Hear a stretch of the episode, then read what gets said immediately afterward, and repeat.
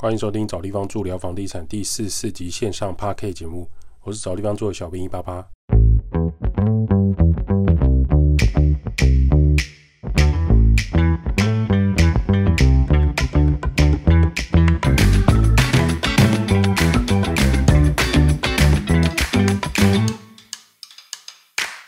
找地方住聊房地产，找地方住是一间老屋翻新租赁管理公司。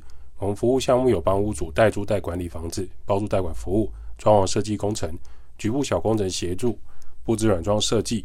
有官方网站 IG 赖连接，有相关服务可以写 email 或者加赖官方账号询问。找不到连接的人，请直接到官网，拉到官网最下方就有连接了。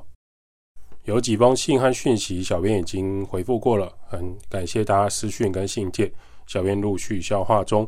也有人问说，为什么包租代管或这个装潢敞开呢？不能马上约时间就马上前往呢，因为我们人员也有工作了，也需要排时间。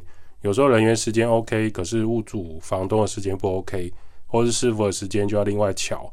还有呢，就是说装潢敞开呢，它是需要花时间前往，还有现场评估的，没有办法一句话就说。例如，哦，我们在大安区三房两厅重新翻修，请问要多少钱？哦，不能出估吗？你直接报个价格给我。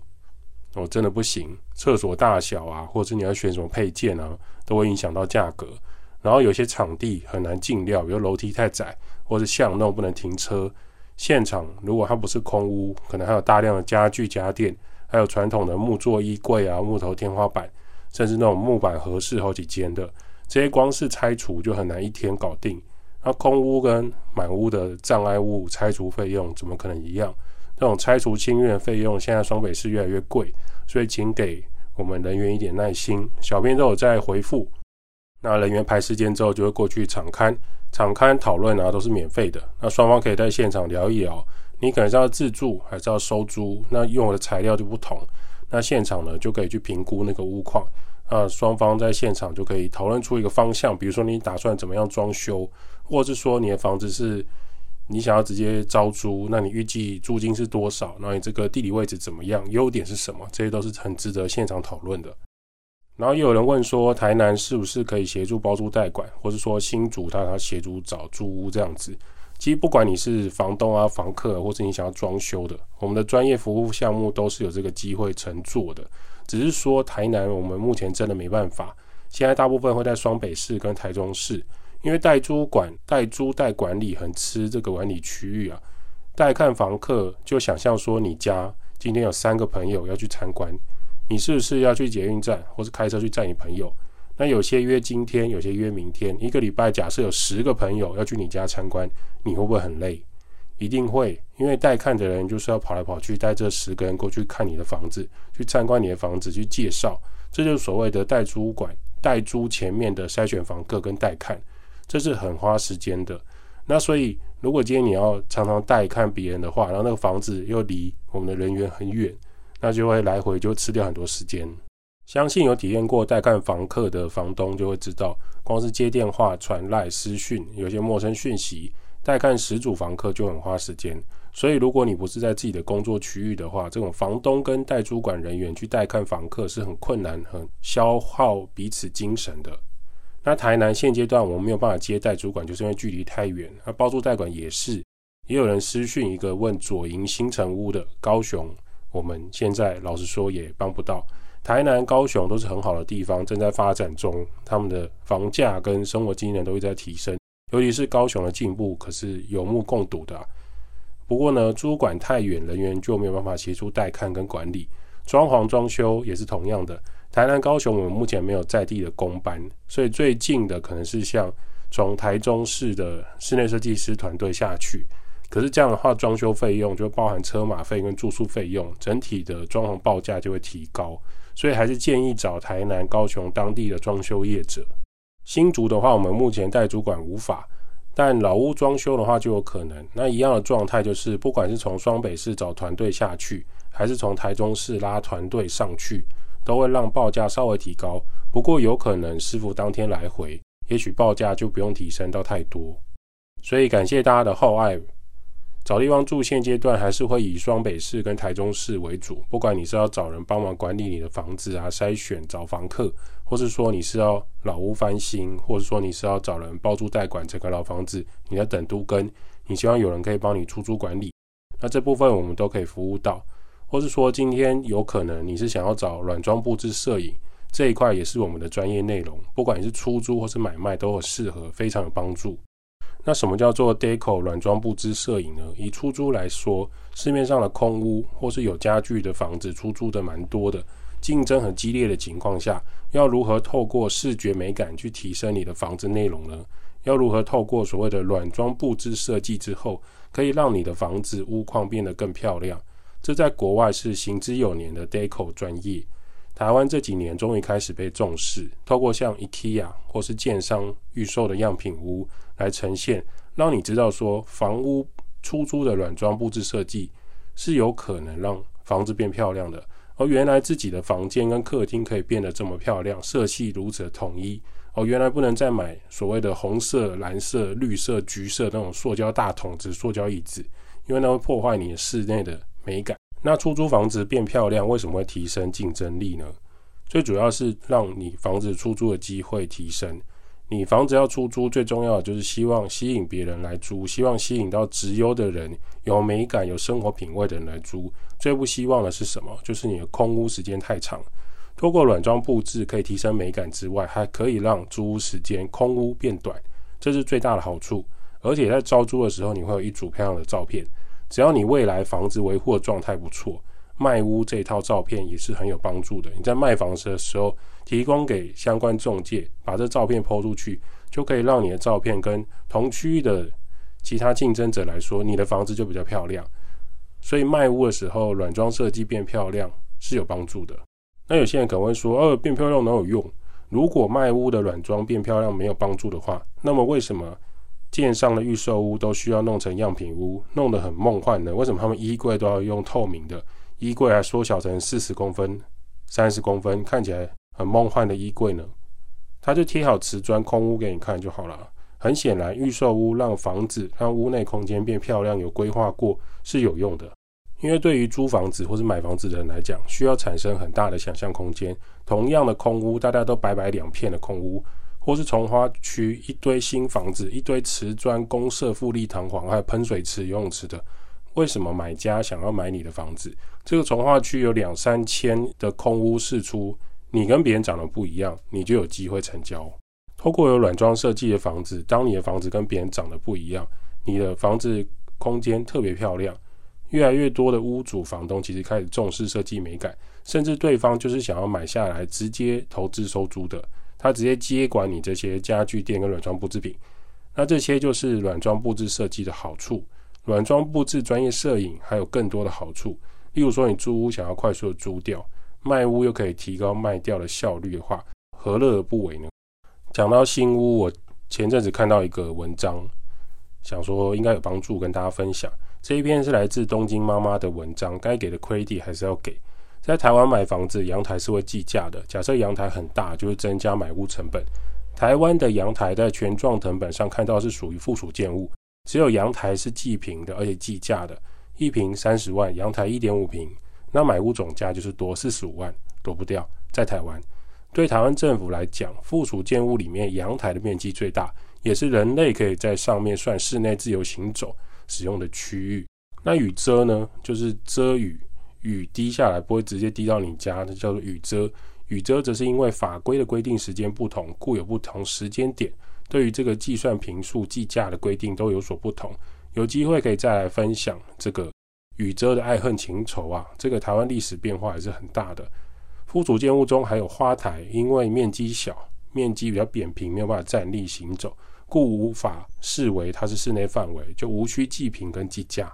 然后在日本买公寓大楼，注意铝门窗跟阳台都不是你家哦，都不是你的哦。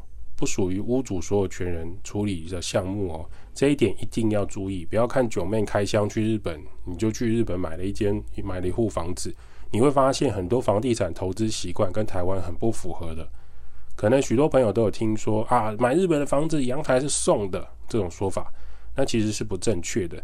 日本的公寓大楼阳台是属于共有部，也就是说阳台是属于大楼全体所有的，你并没有买到阳台的产权。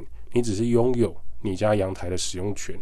日本政府认为阳台会有共同逃生的作用，你会看到阳台上面大多会有逃生梯，可以通往楼上跟楼下，这是攸关公共安全的部分，千万不可以自行变更，也不可以把它锁起来、焊焊起来，或者说拿东西把它盖住。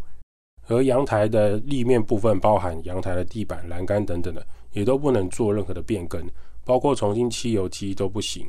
当然，如果你要像台湾把阳台整个盖起来，或是加装采光罩啊、铁皮屋顶啊这些项目，在日本就是不可能，连厂商都不会帮你试做，因为擅自变更会立刻被政府要求拆除，厂商会有连带责任。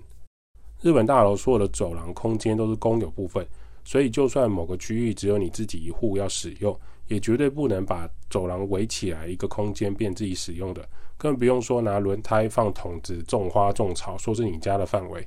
找阿公阿妈拿梯子出来哭都没有用，找阿公阿妈拿梯子出来哭给记者看都没有用。阳台项目可能时有所闻，例如日本，像是窗户、落地窗或你家的大门都是共有部分。这部分台湾人可能超级难想象，在台湾要换气密窗、换窗户、换门都是自己家里的事，在日本千万不行。日本的公寓大楼为了维持公寓跟大楼外观的一致性，阳台、窗户、门、铝门窗都是属于共有部分，是不能自行更换的。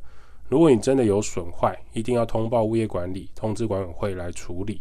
通常一个年限到了，管委会会申请统一重新刷油漆的栏杆，或是统一全栋更换窗户、落地窗、门片等等。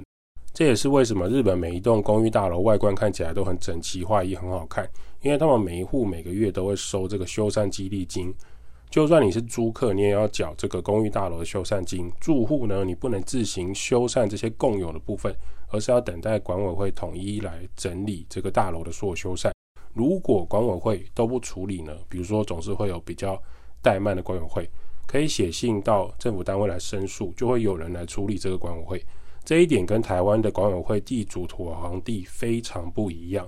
相对有机会可以让建筑市容，让大家的共有部分变得更好。日本的房屋买卖啊，属于实平制，所有的公共设施或是共有部分都不会像台湾一样有一个公设比，然后加到你的房价里面。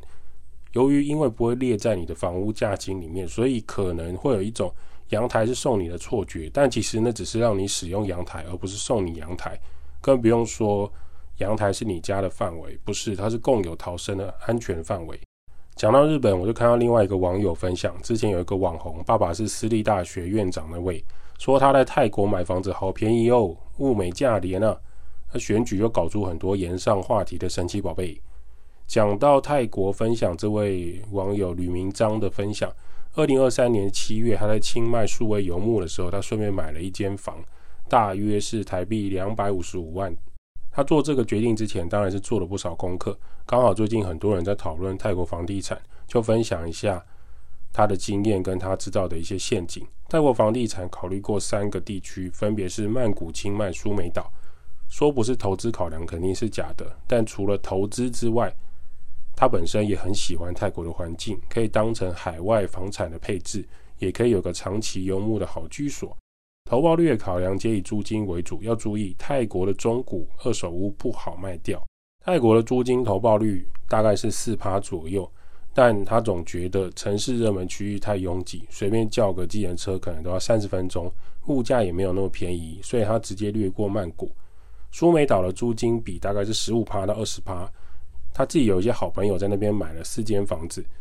但那边的别墅投资为主，现金量至少要五百万台币起跳，超过他当时的预算，所以他也跳过。关于苏梅岛投资啊，他有访谈两集《韭菜轻松聊》Podcast，可以去搜寻《韭菜轻松聊》来收听。该给的亏地还是要给。清迈的租金投报比大概是六趴左右，是目前他觉得最舒适的城市。身为泰国的第二大区域，可以从台湾直飞，是数位游牧的首选国家。所以他最后选择落地在清迈。他当时买的建商是清迈最大的建商，过去盖过很多别墅案，近期则是专攻饭店式的公寓。这类公寓在清迈大概一个月租金是两万块。假设他之之后要过去学泰文住一个一年，他的租金花费大概是二十四万左右，一年就可以住回九趴总价的感觉。没有在泰国也可以出租，所以他愿意在这边自产。他会做这样的选择的前提，是因为他想要长期居住在泰国，所以他有自住跟出租的考量。卖屋他就没有评估太多了，先把它当成一部汽车，汽车一落地，每年都开始折旧，价格也会开始掉。他以这样的心态去买这个房子，就不会觉得说很在意它的波动。接着分享一些时常被问的问题：泰国买房的持有权要怎么算？外国人拿护照就可以购买。公寓的永久权，土地不会额外权状，但是会在共同持分的一个名单上。泰国买房可以贷款吗？要注意难度很高，而且利息很高，所以通常外国人去买泰国的房子都用现金付全款。有些人在台湾贷款之后再飞过去买，他会想象成是用台湾的头期款的金额来付泰国的全款。台湾大部分的房子光头期款可能就超过两百二十五万泰国清卖房子的总价了。在泰国可以买别墅吗？个人是可以租三十年的地来买别墅，即使被卖掉，土地仍然保障出租权。也可以买泰国的公司来购买土地，但如果你是空壳公司，会有一定的风险。像是清迈前阵子就有政府要抄家许多中国人去那边开了空头公司，要怎么汇钱买房？这部分超多陷阱的，请一定要注意。以买泰国预售屋为例，最好的做法是自己要先汇美金到建商的账户。在汇入的时候，直接用当下的汇率转成泰铢，而且双方要提供汇款水单。如果有多的金额，再保留到下一期的款项，或是直接退回你的泰国银行的账户，绝对不是自己先换好泰铢，更不是直接汇款给泰国的房总。买预售屋的付款流程，我的建商是头期款二十八，两年后盖完再付尾款八十八，相对保障性很大，代表建商并不缺钱。但他更常听到的是按阶段付款，每次十五到二十趴。如果在泰国买房子，头期款过高就要小心，这个比例可能会让你金额消失。可以直接台湾线上买房，不用去泰国吗？可以这样做，但他个人不这么建议。有很多中国人都这样买，然后变成烂尾楼或是被骗。我会建议你实际呢居住一阵子，并去过建商的销售中心，知道自己的房子到底盖在哪边，附近的生活机能如何。而且付完头几款之后，还要建商陪同带你去开泰国银行的账户。未来泰国的房子出租要如何管理？这部分他还没有经历到，但原则上泰国这边有很多代租管，像他买的这个酒店式公寓，可以直接请物业帮忙给租客钥匙，请打扫阿姨整理房间，远端遥控房门等等。未来实际有经验再来分享。泰国公设比很高吗？要买停车位吗？泰国全部都是实平制，购物费用都是室内平数。公社不用计算在内，停车位是共用的，通常先抢先赢，没有固定位置，但也不用再买停车位。泰国购物有其他的费用吗？可能会有中介费，费用不一定，人跟人之间都是可以谈的。购物税一趴，像他买早鸟优惠是建商支付。